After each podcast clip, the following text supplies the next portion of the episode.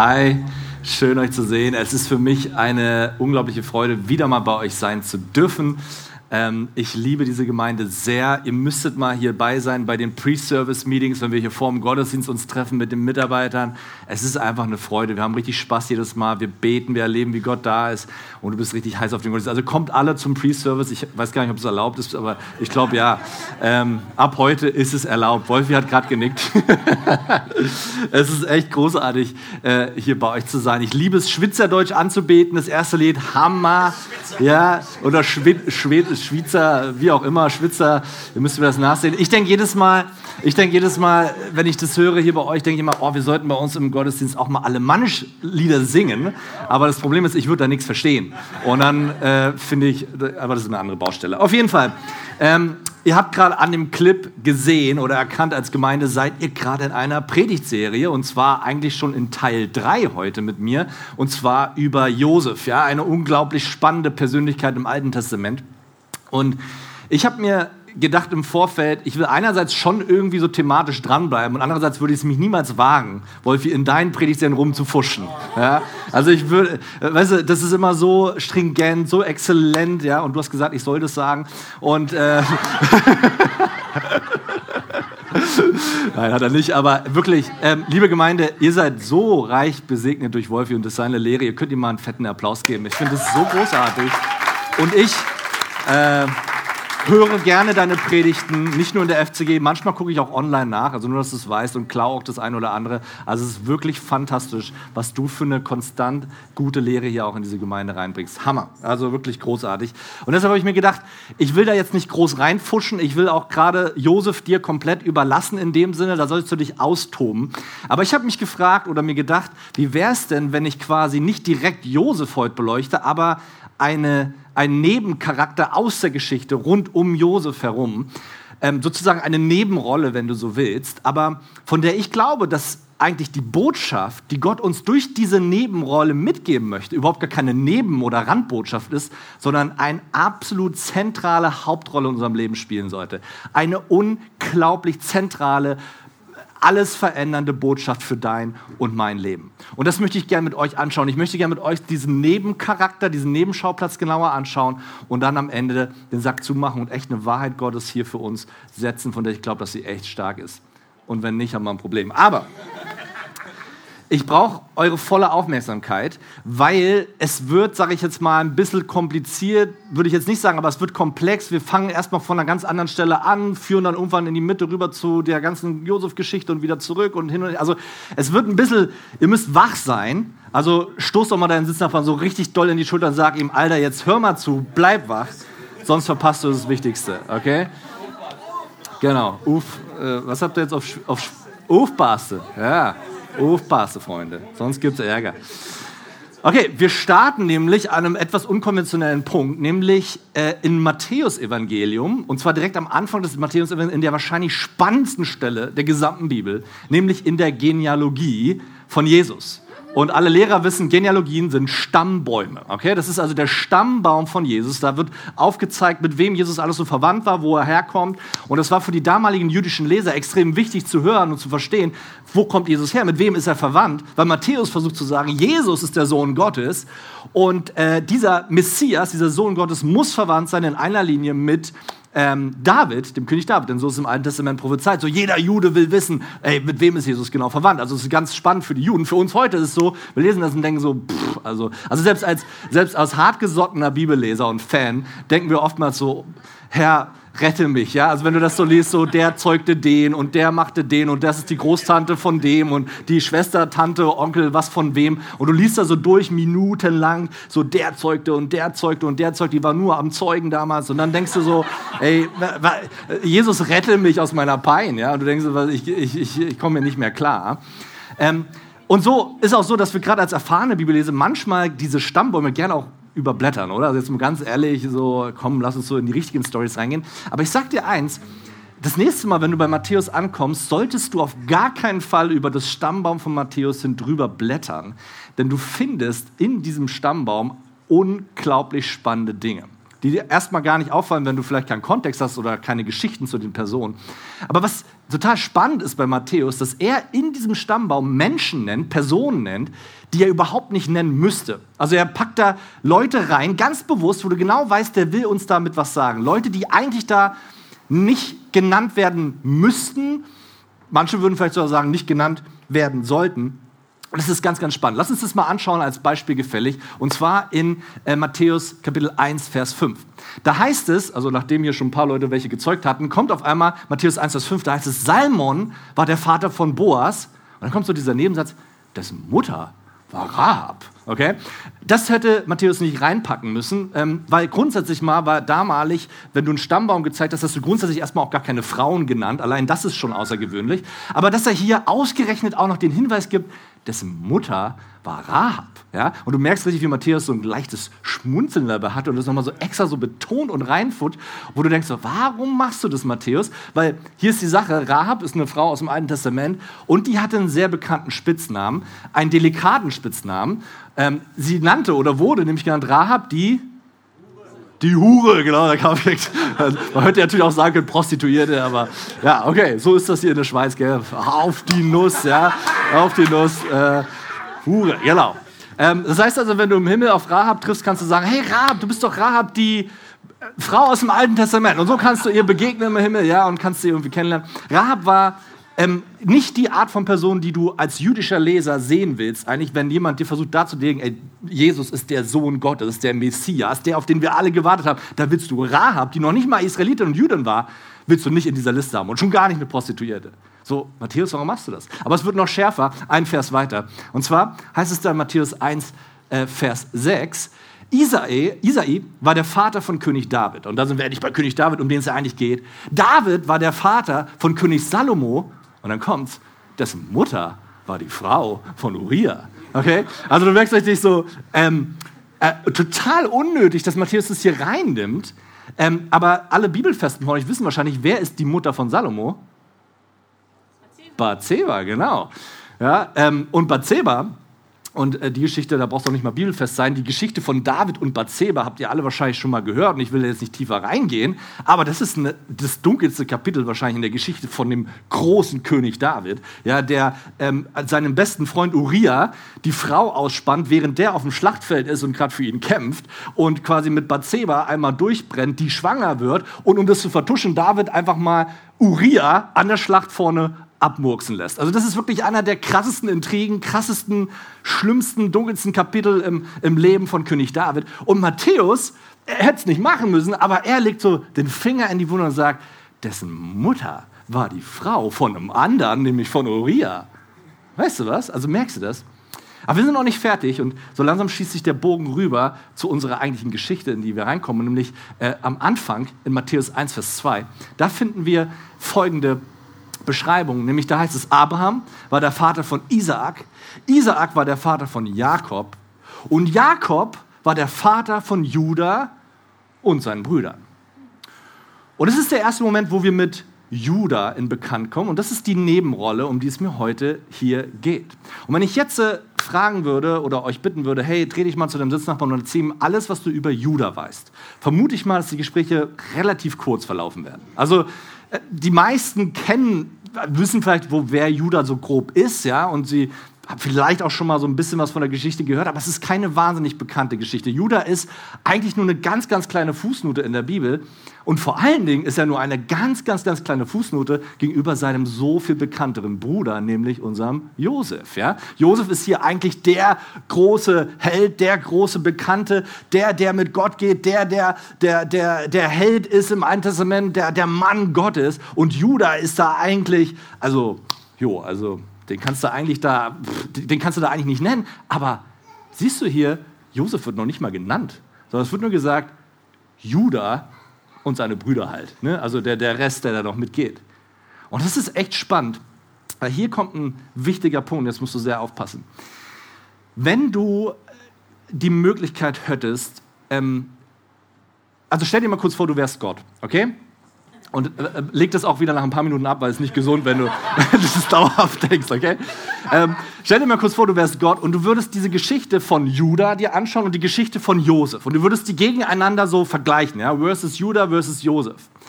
Und du müsstest entscheiden, okay, Wer von den beiden wird ein direkter Vorfahre von Jesus Christus? Wer von den beiden wird irgendwann mal äh, in der direkten Linie zu meinem Sohn Jesus Christus stehen, ja, dem, dem Retter, dem Messias? Wen von den beiden wähle ich, wenn es darum geht, der Ur, Ur, Ur, Ur, Urgroßvater von Jesus Christus zu sein?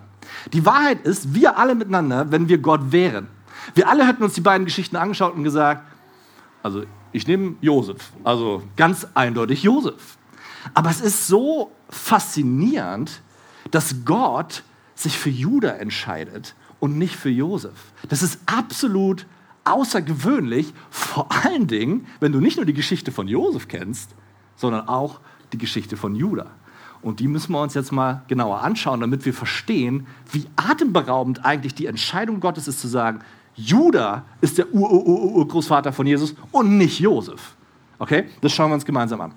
Ähm, wir finden das erste Mal, dass Juda auftaucht in 1. Mose Kapitel 37, Vers 23. Und der Kontext ist der, ähm, in der Geschichte, und das habt ihr ja mittlerweile auch schon über die Serie, schon über die ersten zwei Teile mitbekommen, da gab es ein bisschen Stress in der Familie, so rund um Jakob, der als Vater, ja, die Koryphäe und dann die zwölf Söhne, ja, unter anderem halt Juda und Josef.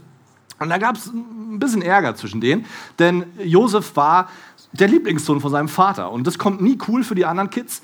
Und Josef, der wurde immer bevorteiligt, ja, der hat immer die besten Klamotten bekommen, der musste nie die Spülmaschine ausräumen, der musste nie irgendwie eine harte, schlimme Arbeit machen und immer mussten die anderen alles Blöde machen. Und du kannst dir vorstellen, da stieg die Frustration unter den Jungs, die wurden immer, immer ja, unzufriedener, du fühlst dich irgendwie immer nicht gesehen und, und ungerecht behandelt. Und dieses Gefühl der Frustration steigerte sich über die Jahre bis zu dem Punkt, wo die Jungs und die elf Brüder von Josef sagen, ganz ehrlich, also Besser ist, wenn er weg ist. Besser ist, wenn wir den einmal einen Kopf kürzer machen. Und so ist der Kontext von der Stelle, die wir gerade lesen. Die Brüder kommen zusammen und überlegen sich, wie können wir den abmuchsen. Und sie finden eine Gelegenheit und die findest du in, wie gesagt, 1. Mose 37, Vers 23. Da heißt es, als Josef bei seinen Brüdern ankam und hier siehst du, die Brüder waren auf, der, auf dem Feld am Arbeiten. Josef nicht. Der hatte gerade Pediküre oder irgendwas anderes gemacht, hat sich richtig schön entspannt. Aber die anderen mussten alle schuften auf dem Feld. Josef kommt angetrellert mit seinem Obergewand. Und die Brüder, sie sind wieder voller Wut, voller Hass. Und da heißt es, da zogen sie ihm sein Obergewand aus, das Prachtgewand, das er anhatte. Und dann packten sie ihn und warfen ihn in die Zisterne. Und die Zisterne ist so eine Art Brunnen. Und die Zisterne war leer und es war kein Wasser darin. Und der nächste Vers ist einfach unglaublich überragend, wo ich denke, manche, die haben echt Humor. Und dann setzen sie sich zum Essen. Okay? Also die haben erstmal ihren Bruder in den Brunnen geworfen, mit der Intention, ihn zu töten. Also mindestens mal schwer zu verletzen, aber eigentlich wollten die loswerden. Und dann gehen die erstmal snacken. Okay? Finde ich auch spannend. Das zeigt dir aber auch, wie abgebrüht die Jungs waren. Unter anderem auch unser Judah, um den es ja hier auch geht. Und das ist der Moment, wo uns die Bibel mit Judah vertraut macht und er das erste Mal auf der Bildfläche erscheint und wir hier sehen, wie Judah so tickt. Wir lesen weiter in Vers 25. Auf einmal sahen sie eine Karawane von israelitischen Kaufleuten aus der Richtung von Gilead herankommen. Und die Ismaeliter waren auf dem Weg nach Ägypten. Und während Judah da so am Snacken ist, kommt ihm plötzlich eine Idee. Vers 26. Da sagte Judah zu seinen Brüdern, Jungs, was nützt es uns, wenn, unser, wenn, wir unseren Bruder umbringen? Wir werden ja nur schwere Blutschuld auf uns tragen oder laden. Lassen wir ihn doch leben und verkaufen ihn an die Ismaeliter. So, so, so Judah hat so den genialen Einfall, denkt sich, Leute, lasst uns zwei Fliegen mit einer Klappe schlagen. Wir müssen ihn ja nicht direkt umbringen, ist ja immerhin noch unser Bruder so, ja. Ähm, aber komm, verkaufen können wir ihn schon. Da haben wir alle was von, wir haben ein bisschen Kohle und das war so Judas Idee.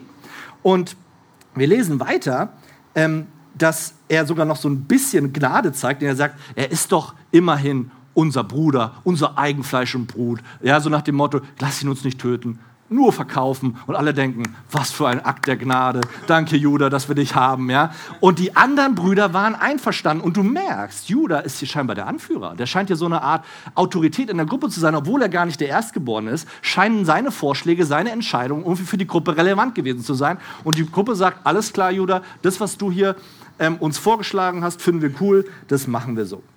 So, du siehst, der Einstieg von Judah ist alles andere als überragend, alles andere als schön, alles andere als, wo wir denken, wow, was für ein Held, was für eine Inspiration für mein Leben. Endlich weiß ich, wie meinen Geschwistern umgehen soll. Nein, Judah hat einen ganz schlimmen Auftritt hier auf dieser Weltbühne. Und das Ding ist, es wird nur noch schlimmer. Wir lesen weiter die Verse später, dass die Brüder das Gewand von Josef nehmen und in Blut tränken und damit zu den Eltern gehen und sagen, ey, der Josef, äh, sorry, der wurde hier von einem wilden Tier gefressen. Das war alles, was wir noch von ihm gefunden haben. Und sie lügen in, mit Anführer Judah, lügen sie ihren Eltern ins Gesicht und brechen ihnen das Herz aufs Schlimmste. Ja, du siehst wirklich, also Jakob, der Lieblingssohn, Jakob ist am Boden zerstört zerstört. Und ihr musstet es mal reinziehen. Judah und seine Brüder. Über mehrere Jahre, über 20 Jahre halten sie dieses Geheimnis für sich. Jedes Jahr, wenn der Todestag von Josef kommt und wo sie am Tisch sitzen und ein Stuhl ist frei und alle gedenken Josef, bleiben die Brüder stumm und Judah als allererster und denkt sich, diese Lüge, diese Sünde, diese Schandtat, die nehme ich mit ins Grab.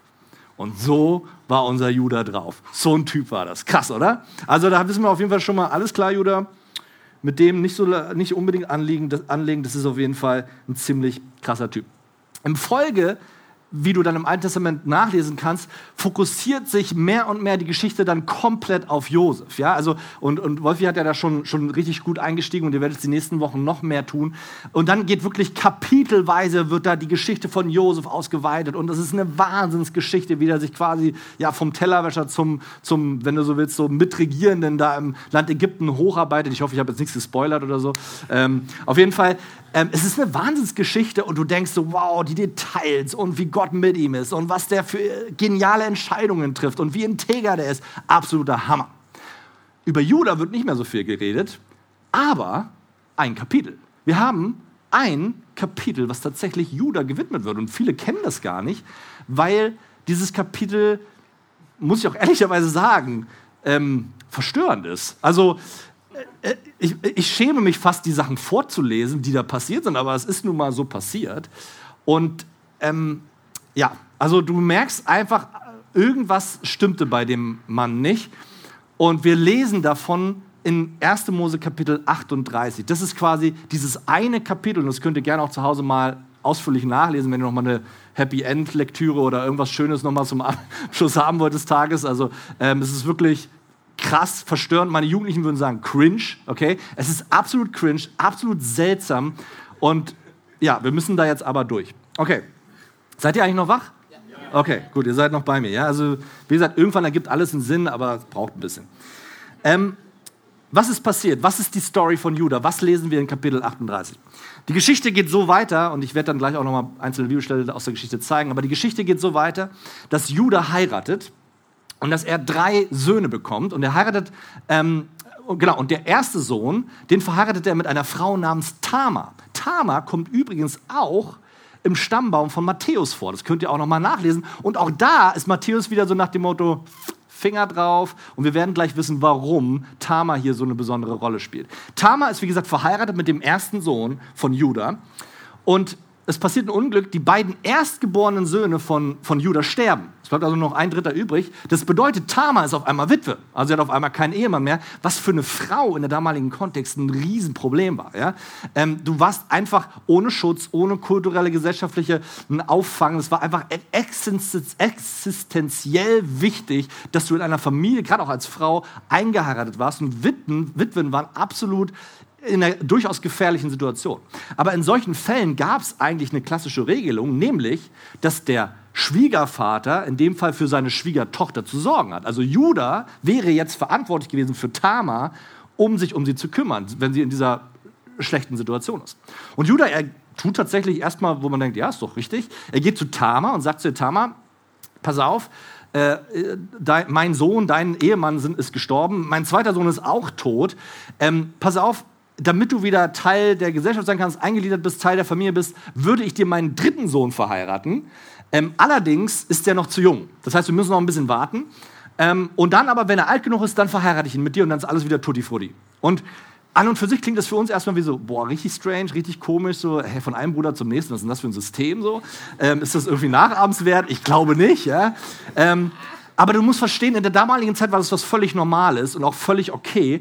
Und für Tamar war das tatsächlich die adäquateste Lösung, weil die andere Alternative wäre für sie gewesen, letztlich in Sklaverei oder Prostitution zu landen. Das war im Grunde der, der, der Spielraum, den sie als Frau, als Witwe damals hatte. Also es war wirklich eine kritische Situation. Also sagt sie, ja klar. Und Judah verspricht ihr, ey, ich gebe dir meinen dritten Sohn. Judah wäre natürlich nicht Judah, wenn er dieses Versprechen schlicht und ergreifend einfach nicht halten würde. Ja, Judah vergisst dieses Versprechen oder keine Ahnung, er vergisst es, es ist ihm egal. Auf jeden Fall, über Jahre verheiratet er Tamar nicht mit diesem dritten Sohn. Und es, die Lage für Tamar spitzt sich zu. Ja? Für sie ist es ein existenzielles Problem. Und so wird Tamar aktiv. Und zwar auf eine verstörende Art und Weise.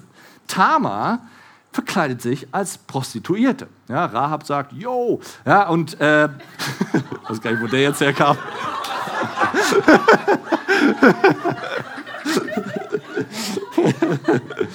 das habe ich so nicht im Skript stehen. Das kann der, das kann der Philipp bestätigen. Ja, ist, äh, manche Sachen fallen einem dann spontan ein. Auf jeden Fall, äh, Tama verkleidet sich als Prostituierte und setzt sich an das Stadttor der damaligen Community dort, der, der Stadt dort. Und das macht sie aus einem bestimmten Grund, denn Judah, er war mittlerweile einer der Ältesten dort im, im, in der Stadt. Und Ältester beschreibt hier nicht einen Alterszustand, sondern eher eine Autorität. Also der Rat der Ältesten, das waren quasi die, die Dorfs- Führer, Anführer, wie auch immer, und die die großen Entscheidungen trafen. Und die trafen sich immer am Stadttor zusammen, um dort eben, wie gesagt, die großen Entscheidungen zu treffen. Und Tama platziert sich bewusst am Stadttor als Prostituierte verkleidet, auch mit Schleier, sodass sie wahrscheinlich nicht sofort erkennbar war.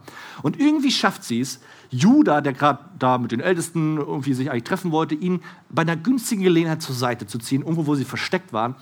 Und sie tut das, was eine Prostituierte tut. Sie bietet ihm quasi ihre Dienste an.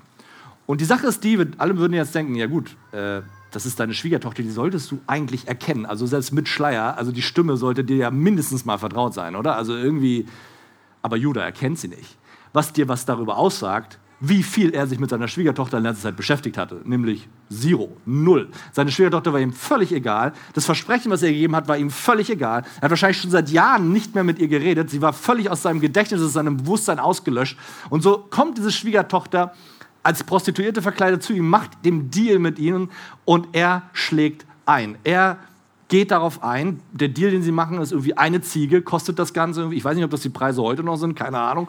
Aber ähm, auf jeden Fall war das damals der Preis. Und sie vereinbaren diese Ziege und sie vollziehen halt entsprechend das äh, vereinbarte Geschäft. Okay? So. Jetzt passiert Folgendes, wo ich auch denke so, hä, warum habt ihr das nicht vorher abgecheckt? Äh, nachdem sie fertig sind, realisiert Judah plötzlich, ich habe gar keine Ziege dabei. Okay? ähm, und ich denke mir so, hä, wie jetzt? Also das kann man ja vorher ja mal irgendwie kurz mal besprochen haben oder so. Aber er hat auf jeden Fall keine Ziege dabei. So, ja? ähm, pff, ihr könnt es alles nachlesen in 1. Mose 38. Ich sage hier nichts Falsches. Und dann sagt er so, hey, guck mal, liebe Prostituierte, wir machen das jetzt so, ich gehe nach Hause und dann bringe ich dir die Ziege oder lass sie dir schicken von einem Diener und dann wird alles gut und dann ist auch gut.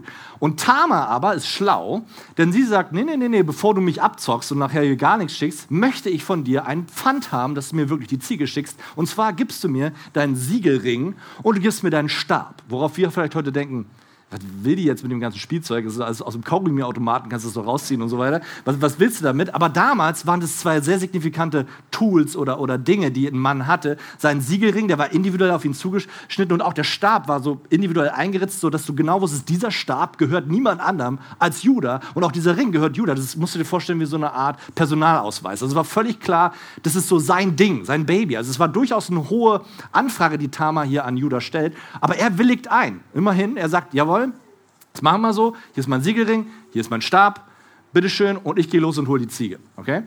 Judah geht also nach Hause und das Erste, was er macht, ist, er sammelt ein, oder er schnappt sich einen Diener und sagt zu ihm: Hey, lieber Diener, stell keine Fragen, nimm die Ziege, geh zu dem Stadttor und bring sie der Prostituierten. Frag nicht nach, mach's einfach, okay? Geh. Und der Diener tut, wie ihm geholfen, aber Tama ist nicht mehr da. Tama hat sich versteckt, ja, die Schlaue. Und ist nicht aufzufinden. Und der Diener sucht und fragt rum, wo ist die Prostituierte hier und so weiter. Und er findet niemanden und geht unverrichteter Dinge zurück zu Judah und sagt ihm, hey, ich konnte sie nicht finden. Und Judah merkt plötzlich, oh, das Ganze wird jetzt unangenehm, weil so langsam wird es hier irgendwie, äh, spricht man darüber, ja, die Leute merken hier was und äh, der Diener merkt jetzt was und irgendwie wird ihm das unangenehm und er will, er will das Ganze irgendwie loswerden. Und das lesen wir hier in, ähm, in 1. Mose 38, Vers 23.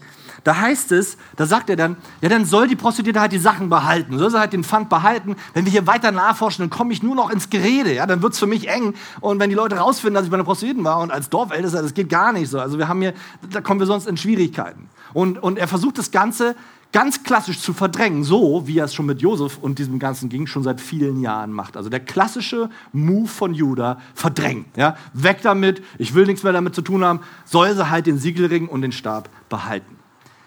Ein sehr schwerer Fehler von Judah, wie sich herausstellen sollte, denn nur kurze Zeit später, drei Monate später, fällt ihm das Ding komplett auf die Füße. Drei Monate später klopft es bei ihm der Tür, wie wir in Berlin sagen würden. Und da ist ein Mann, der sagt, Judah, du glaubst es nicht. Weißt du was? Die Tama, und Judah denkt sich so, wer? Wer nochmal? Wer, wer? Ach, Tama, ja stimmt, meine Schwiegertochter, ja, ja, was ist mit der? Ja, die Tama, Weißt du was, die ist schwanger, aber die ist nicht verheiratet. Weißt du, was das heißt? Die hat Hurerei betrieben, Unzucht. Das geht ja gar nicht. Ja, Im Alten Testament wurde dafür gesteinigt. Ja, und Judah rastet sofort aus. Judah, was für eine Schande, die sie über die Familie bringt. Ein, ein unglaubliches, wie kann sie es wagen? Ja, und er rastet aus. Sie soll bei lebendigem Leibe verbrannt werden. Das ist sein Resümee, was er daraus zieht. So, ja, also denkst du so, okay, alles klar. An dieser Stelle ein kleiner Einschub. Kennst du manchmal Menschen, die besonders moralisch daherkommen und auch mit einer großen Selbstgerechtigkeit sagen, das ist falsch und dieses ist falsch und jenes darf man nicht und auf gar keinen Fall. Ähm, habt ihr so Menschen schon mal in eurem Umfeld erlebt und dann erlebt, dass sie manchmal dann genau in der Sache, die sie den Menschen am meisten vorhalten, selber die meisten Herausforderungen und Schwierigkeiten und Sünden in ihrem Leben hatten? Und Judah, er macht genau das. Ist, du denkst dir so, verbrennt sie am lebendigen Leib. Du denkst so, ey Judah, stopp weißt du eigentlich, wer du bist? Bist du nicht der Judah, der seinen eigenen Bruder umbringen wollte, dann aus Gnade nur verkauft hat als Sklave. Ähm, der, der, bist du nicht der Judah, der, der seinen Eltern seit 20 Jahren ins Gesicht lügt und ihnen sagt, ja, ja, der Josef ist vom wilden Tier, obwohl du genau weißt, dass es deine Schuld war? Und bist du nicht derselbe Judah, der Tama versprochen hat, sich um sie zu kümmern und der komplett sein Versprechen ignoriert hat? Reden wir hier von demselben Judah? Und Judah, sie soll bei lebendigem Leibe verbrannt werden. Und dann passiert etwas Herrliches in dieser Geschichte und das musst du dir einfach mal anschauen. Da heißt es nämlich dann ein Vers später folgendes, und zwar in äh, äh, äh, äh, Vers 25.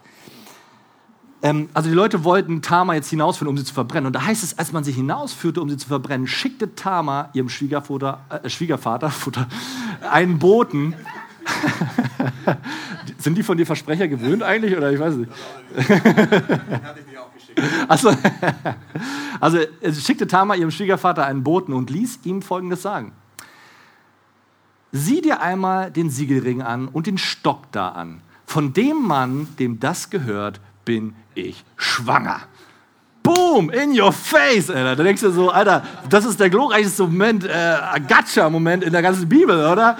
Und Judah, Judah steht so da und denkt sich, okay, alles klar, stopp, Tee, Leute, das Feuer ist abgesagt, okay? Ähm, Verbrennung verschieben wir auf nächste Woche. Eigentlich ist die Tama gar nicht so schlecht und irgendwie habe ich sie ja doch lieb und so weiter. Das, das machen wir jetzt doch nicht, also der schickt die alle wieder weg.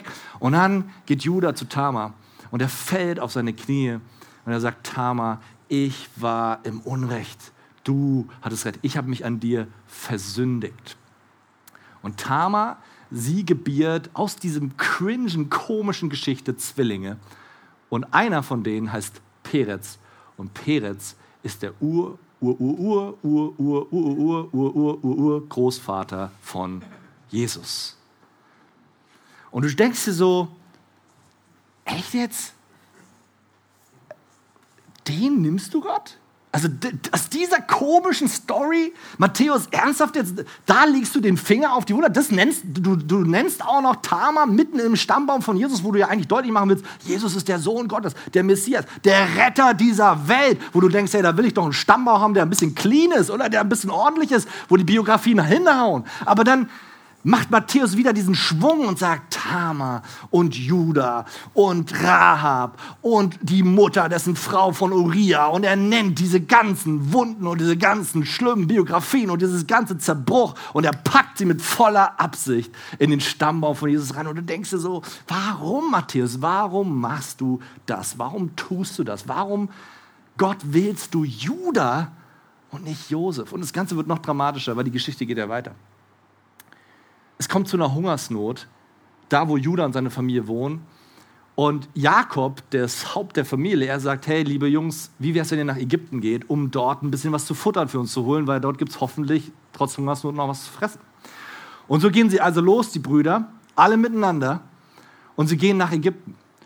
Und dreimal darfst du raten, wer mittlerweile der Chief of President, der King of Kotlet, über das gesamte Essensverteilung von ganz Ägypten und über das ganze Land ist. Genau, unser lieber Freund, der kleine Josef, den die Brüder allesamt miteinander in eine Zisterne und dann später nach Ägypten verschenkt haben, äh, verkauft haben. Und das Spannende ist, während die, die Brüder dort in der Schlange stehen, sie erkennen Josef nicht. Ja? Josef hatte sich verändert. Er war nicht mehr der Kleine von damals. Er war mittlerweile erwachsen geworden. Jo, äh, äh, äh, Josef, er, er, er sah aus wie ein Ägypter. Er redete wie ein Ägypter und er bewegte sich auch wie ein Ägypter, okay? Er hatte die Moves alle drauf, okay? Und, ähm, und die Brüder erkannten ihn nicht, aber Josef erkannte seine Brüder. Und er sieht sie dort in der Schlange stehen und er fängt ein Gespräch mit denen an und sie erkennen ihn nicht und, und es ist eigentlich eine komplexe Geschichte, da passiert ganz viel, ich, ich, das kann alles Wolf euch später erklären, aber da ist dann aufs Wesentliche reduziert, ist das, was passiert. Josef, er schafft es, dass seine Brüder in einen separaten Raum geführt werden und Josef, er schickt alle raus, die Soldaten raus, die Diener raus. Und die Brüder denken sich schon, was will der Typ von uns? Was ist mit dem los? Was will der uns denn jetzt sagen? Und in dem Moment stellt sich Josef vor seine Brüder. Er nimmt sein ägyptisches Taram oder was auch immer der aufhatte ab, schaut sie an und sagt, ich bin's, Josef, euer Bruder. Und das ist doch ein Moment, wo wir alle gerne dabei gewesen wären, oder? Was für eine Dramaturgie. Ey, was für ein Moment, ey, was für eine Situation. Das ist der Bruder, der Verschenkte, der, der Verkaufte. Da auf einmal steht er vor und sagt, ich bin's, Josef, euer Bruder. Und du kannst dir vorstellen, die Reaktion der Brüder, Judas Reaktion, der muss, der muss gedacht haben, mein Leben ist vorbei. Ich, ich meine, Josef hatte offensichtlich die Macht hier zu machen, was er will. So, er dachte wahrscheinlich, ey, wir sind im Kopf kürzer. Und es wäre ja auch genau das gewesen, was Judah gemacht hätte, wenn er an seiner Stelle gewesen wäre, oder? Judah hätte die Gerechtigkeit äh, walten lassen, hätte gesagt, und euch mache ich den Kopf kürzer und die Beine auch noch ab. Und er hätte wahrscheinlich einfach da wirklich kurzen Prozess mit seinen Brüdern gemacht, mit seinen Verräterbrüdern. Aber Josef, er schaut seine Brüder an und er sagt, steht auf, ich vergebe euch. Und nicht nur das, ich vergebe euch nicht nur, sondern ich kümmere mich auch um euch. Ich kümmere mich um eure Familien. Ich versorge euer, euer, eure ganzen Familien, eure ganzen Kinder, Großeltern, was auch immer. Ich versorge sie. Ich schütze euch. Ihr kriegt meinen Schutz. Ihr dürft bei mir bleiben unter meiner Obhut. Ich rette euch. Hey, was für ein geniales Bild oder auch im Hinblick auf Jesus, der ja auch gekommen ist, um die Welt zu retten und obwohl wir alle den Tod verdient hätten, seine Gnade und seine Vergebung walten lässt, um uns zu retten, uns Schutz zu geben. Herr Josef ist die perfekte Analogie zu Jesus. Was für ein Moment, wie Josef da vor den Brüdern steht und sagt, ich vergebe euch. Und Gott schaut sich die Szene an und sagt, aber ich wähle Judah, nicht Josef. Ich wähle Judah, nicht Josef. Warum macht Gott das? Was, was sagt uns das über Gott? Schau, das, was hier passiert und, und das, was Judah ist, Judah ist ein Bild für dich und mich. Judah ist in diesem Moment ein Bild stellvertretend für alle Menschen, die nach ihm kommen und vor ihm waren die kaputte Biografien haben, die Sünde in ihrem Leben haben, die Dinge in ihrem Leben haben, von denen sie dachten, die werde ich niemals irgendjemandem erzählen. Die Dinge in ihrem Leben hatten, die sie sich sogar schämen würden auszusprechen. Judah ist in diesem Moment stellvertretend für dich und für mich, liegt er dort auf dem Boden und empfängt Vergebung, obwohl er eigentlich nichts anderes verdient gehabt hätte als den puren und einzigen Tod. Und Judah wird zu diesem Bild für dich und mich. Und es, ist, es macht deutlich das Herz Gottes, der sagt, und ich wähle nicht den Helden in der Geschichte. Ich wähle nicht den Josef in der Geschichte. Ich wähle genau diesen komischen, seltsamen, kaputten Judah. Ist das nicht krass? Schau, das, was Matthäus versucht, mit dem Stammbaum deutlich zu machen, indem er all diese kaputten Biografien nennt äh, und kaputten Personen in dem Stammbaum von Jesus sagt, er versucht deutlich zu machen, wisst ihr was, diese kaputten Biografien sind der eigentliche Punkt, der Story, um die ich, es geht, die ich hier versuche zu erzählen, nämlich die Story von Jesus Christus. Jesus Christus ist genau deshalb gekommen. Genau das ist der Weg, dass Gott durch den Zerbruch dieser Welt, in die Finsternis dieser Welt, sein Licht Jesus Christus hineinstellt. Und dass Jesus Christus eben gekommen ist, um genau diesen kaputten Biografien, diesen, diesen sündigen Menschen Rettung und Hoffnung zu bringen. Und er kommt nicht aus dem perfekten, glorreichen Königshaus, was auch immer, sondern er kommt mitten hinein in den Zerbruch. Und das ist alles, worum es es in der Story von Jesus geht. Und deshalb sagt Matthäus, Rahab, Tama, Judah, Mutter von äh, Uriah, äh, Mutter, Frau, eigentlich Uriah und so weiter. Und, so, äh, und, und andere Sachen haben wir ja auch noch hier ausgelassen. Deshalb legt er den Finger so sehr auf die Wunde, weil hier ist, was er versucht deutlich zu machen. Es gibt diese zwei Seiten, wie Menschen seit jeher versuchen, Zugang zu Gott zu bekommen. Und du kannst einmal das, die nächste Folie bitte einfügen. Seit jeher versuchen Menschen, damals schon wie heute und auch im Neuen Testament, versuchen Menschen zu Jesus zu kommen auf Grundlage dessen, was, nee, das ist die andere Seite, da muss ich auf die gehen, was ich getan habe. Seit jeher denken Menschen, ich muss gut sein, ich muss was auch immer sein, um Zugang zu Gott zu bekommen. Und was Matthäus in dieser Biografie, in, in diesem Stammbaum deutlich macht und was die Entscheidung Gottes deutlich macht, sich für Judah zu entscheiden und nicht für Josef, ist, dass das, was Jesus Christus anbietet, Rettung und Zugang zu Gott, eben nicht auf Grundlage dessen, was ich getan habe, weil sonst wäre Judah raus gewesen, sonst wäre Tamar raus gewesen, sonst wäre David raus gewesen, sonst wäre wären sie allesamt raus gewesen, du und ich inklusive. Wir alle hätten sagen müssen, keiner von uns kann auf Grundlage dessen, was ich getan habe, vor Gott treten. Und Matthäus macht deutlich, durch Jesus Christus ist diese Plattform ein für alle Mal erledigt. Du kannst auf dieser Plattform nicht vor Gott bestehen. Nicht auf der Plattform, was ich getan habe. Der einzige Weg, den du hast. Und das Einzige, was dir zur Verfügung steht, das Einzige, was du vorweisen kannst, ist auf dem zu stehen, was Jesus Christus für dich getan hat. Das ist das Einzige, was zählt. Judah wäre sonst verloren gewesen. David wäre sonst verloren gewesen. Du und ich, wir wären allesamt miteinander verloren gewesen. Und Gott entscheidet sich für Judah, um deutlich zu machen, genau dafür ist Jesus gekommen. Genau dafür ist Jesus gekommen. Und du denkst vielleicht gerade, Emanuel, du würdest das alles nicht sagen, wenn du meine Geschichte kennen würdest. Du weißt, du weißt ja nicht, was ich schon getan habe. Und da gibt es vielleicht Dinge in deinem Leben, von denen du denkst, die werde ich mit in mein Grab nehmen. Für die du dich schuldig fühlst schon seit vielen Jahren und du denkst, ich kann nicht zu Gott kommen auf Grundlage dessen, was ich getan habe. Ich kann nicht zu Gott kommen, weil da diese Dinge zwischen ihm und mir stehen. Aber die Wahrheit ist die, du konntest noch nie zu Gott kommen auf Grundlage dessen, was du getan hast. Unabhängig davon, wie gut dein Leben bisher verlaufen ist oder wie schlecht. Du konntest einzig und allein schon immer, und das war schon immer Gottes Plan, zu ihm kommen auf Grundlage dessen, was Jesus Christus für dich und mich getan hat. Und das ist so eine, so eine Basic-Wahrheit des christlichen Glaubens, oder? Aber soll ich dir mal was sagen? Wir werden auch gleich nochmal die Möglichkeit geben, die Melodie wird gleich nochmal ein Gebet euch geben, wo du vielleicht auch, wenn du heute hier bist, vielleicht das erste Mal oder schon seit einer Weile, aber du hast dich noch nie wirklich bewusst für Jesus entschieden, noch nie bewusst deinen Glauben und dein Vertrauen wirklich auf ihn gesetzt und gesagt, ich kann es nicht schaffen auf der Plattform, aber ich kann auf der Plattform vor dir stehen, Vater, weil durch das, was Jesus getan hat, kann ich vor dir bestehen. Und vielleicht ist heute Morgen der erste Gottesdienst, wo du eine Entscheidung triffst, zu sagen, ich stelle mich mit beiden Füßen auf das, was Jesus Christus für mich getan hat und ich nehme es im Glauben an, weil ich weiß, auf der Plattform könnte ich so oder so niemals vor Gott bestehen. Und das ist eine Basic-Wahrheit, von der wir denken, ah ja, das ist für die Nichtchristen. Aber soll ich dir was sagen? Das ist so eine Wahrheit für jeden, dass wenn du hier schon 30 Jahre mit Jesus unterwegs bist. Wie oft habe ich in meinem Leben dieses Gefühl, ah, ich weiß nicht, Gott, irgendwie zwischen uns beiden läuft nicht so gut, weil Bibellesen lief nicht so ordentlich und ja, dann war da vielleicht noch eine Sünde in meinem Leben, mit meiner Frau bin ich nicht gut umgegangen, meine Kinder vielleicht gerade angeschrien und so weiter. Und du denkst dir so, ja Gott, ich habe irgendwie gerade so ein bisschen Zeug getan, wo ich denke, ich kann gerade gar nicht so wirklich in dir eine Beziehung. Kennt es jemand? Darf ich mal kurz fragen?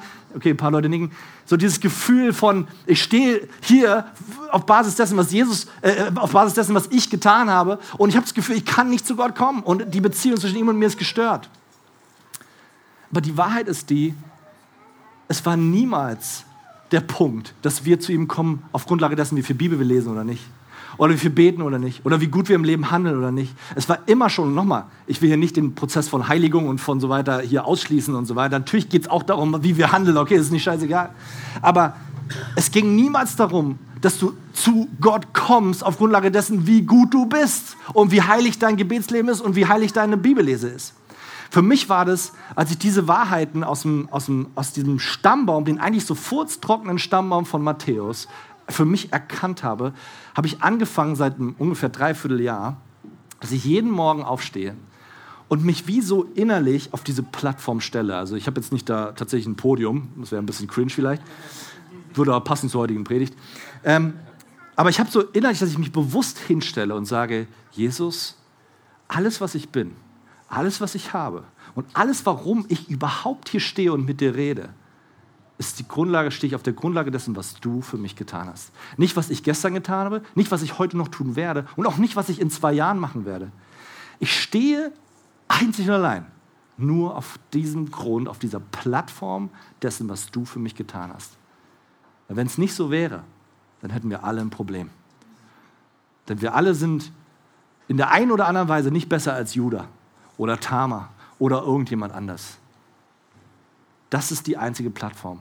Und es ist vielleicht nur eine Nebenrolle in dieser Geschichte von Josef und doch ist es die zentralste und wichtigste Wahrheit unseres Lebens.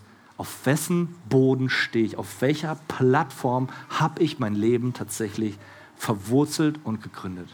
Und das ist die beste Plattform, die du nehmen kannst. Ich will noch mal beten und dann wird Melody uns nochmal hineinführen. Vater, ich danke dir für dieses Geschenk, was wir nicht verdienen können.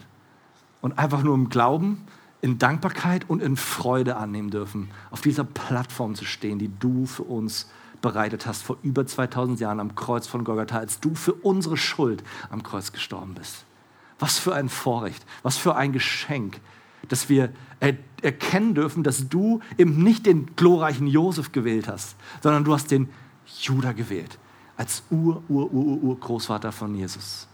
Was für ein Herz dahin äh, vorkommt, was für eine Dimension deiner Gnade, die sich da einfach einmal mehr zeigt. Und wir wollen uns eins machen mit Judah und sagen, ich knie vor dir, äh, unvollkommen, so wie ich bin, deiner Gnade und, und Vergebung bedürftig und stehe da und sage, alles, was ich bin, bist du. Alles, was ich habe, bist du. Ich habe nicht mehr und nicht weniger vorzuweisen.